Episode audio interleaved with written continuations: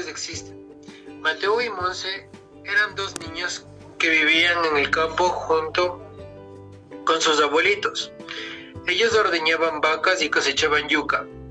Caminaban todos los días por largos senderos para poder cambiar de lugar al ganado y comer hierba que no esté mojada.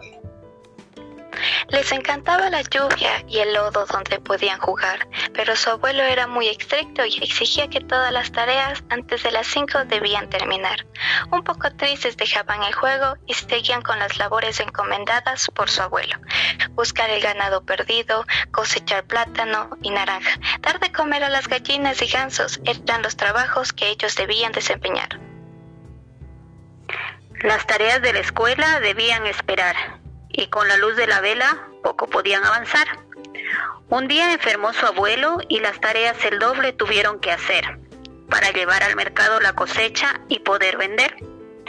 El policía municipal les dijo, a ver chicos, aquí no hay como vender, y cogió su saquillo y lejos sus productos hizo caer.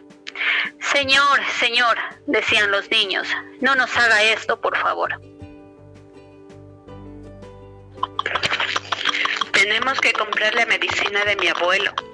Él está muy mal y nosotros no tenemos dinero.